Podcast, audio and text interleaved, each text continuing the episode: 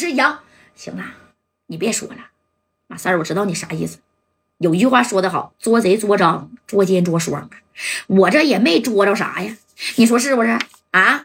行了，给他赔点米，让他走得了。你们赶紧到小院院去，杨志刚啊，给你这后边的兄弟赶紧送走啊，送到小院院去。哎，这杨志刚好嘞，一根手指头咋的也得值一 W 啊，两根是不是得两两 W 啊？少说啊，少的都不够。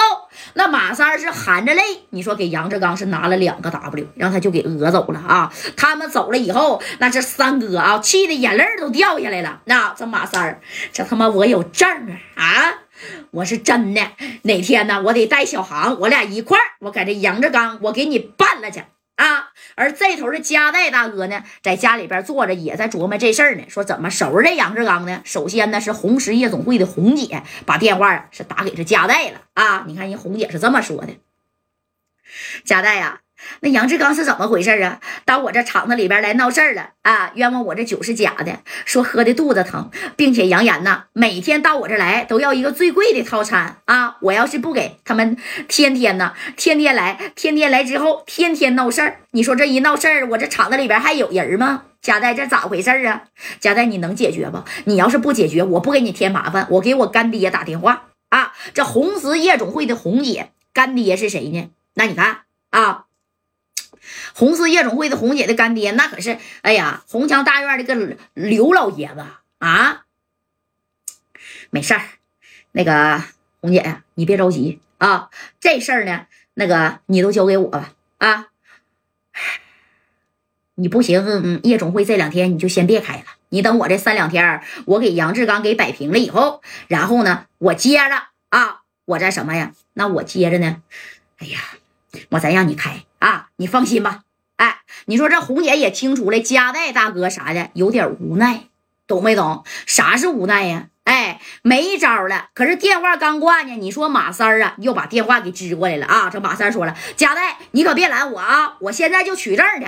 取完证以后，我直接呀，我就到这个杨志刚的厂子里去啊。到这杨志刚的厂子里之后，那你看我怎么？给他销户就完了。这杨志刚他妈到咱这耍米的厂子里边啊，来扔小冰糖，自个兄弟的手指头自个掰折，还爆了六扇门啊！贾代，这个咱可真惹不了了啊，更是忍不了了。哎，这三哥啪就把电话挂了，挂了以后呢就回家了，干啥去？求证去了。然后把电话又打给白小航，去干啥呀？去这个杨志刚的小 KTV 去堵他呀！啊，这戴哥一合计也行了，那。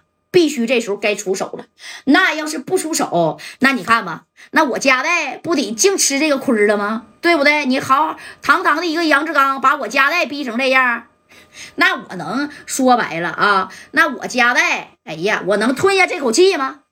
你看没等戴哥这出发呢，刚把衣裳穿好了啊，这头是加代大哥的电话，那家叮铃铃响了。第一遍加代大哥没接啊，然后呢坐上了自己的车，那戴哥是亲自开车呀，干啥呀？让兄弟们集合一起去杨志刚的这小 KTV 去堵他去啊！在开车的这功夫，电话连续响了三四遍，这戴哥直接就接了，喂。哪位呀？哎，这杨志刚就说：“贾代怎么样啊？啊，想好没？那三千 W 的米儿到底给不给我？我告诉你啊，今天晚上那是红石夜总会，再加上你耍米的场子，明天晚上你所有的场子，我会让兄弟们呢都光顾到啊！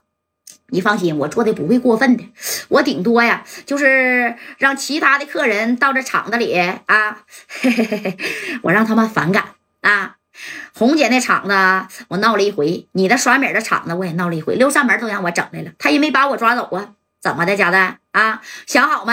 你要没想好，以后这样的事儿天天都会发生啊！哎，你看这家代这一听，你给我等着啊！不就是三千 W 的米儿吗？我现在开车我就给你送去。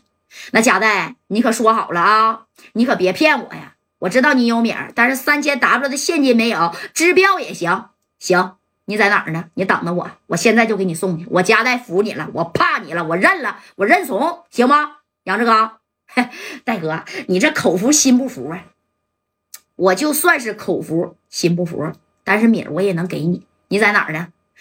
我呀，我就在我这个小 KTV 呢。那你来吧，啊，你可别糊弄我呀，贾代。我知道你来，你指定是带人来，但是我这边的人也不是吃素的啊。哎。啪的一下咋的，就把这个电话你看就给挂了啊！这戴哥确定了啊，你真在你的 KTV 呢，把电话是打给了小航，包括李正光啊。当时那个加代跟李正光那是这么说的：正光啊，把你手下最狠的人都给我带着啊，五连的给我拿两把，听见没？另外呢，给我带一个啊，这个一个黑袋子，干啥呀？戴哥带黑袋干啥呀？装脑袋。哎啪就把电话给挂了啊！这给戴哥，你说这气啥样啊？你等着戴哥呢，带着一众兄弟啊，那也是真是到了这个杨志刚啊这个小 KTV 的门口的时候，人家门口有守门的小兄弟啊，大概呢有三四个人在那看门的。谁想进去？其实进去不是上 KTV 玩的，都是啊买这个小冰糖的，知道不？哎，你看这话都说到这儿了，这头的谁呢？就是这个杨志刚的小兄弟，一一看咋来这些车呢？就把这电话呢给这个杨志刚先支过去了啊，就说大哥呀。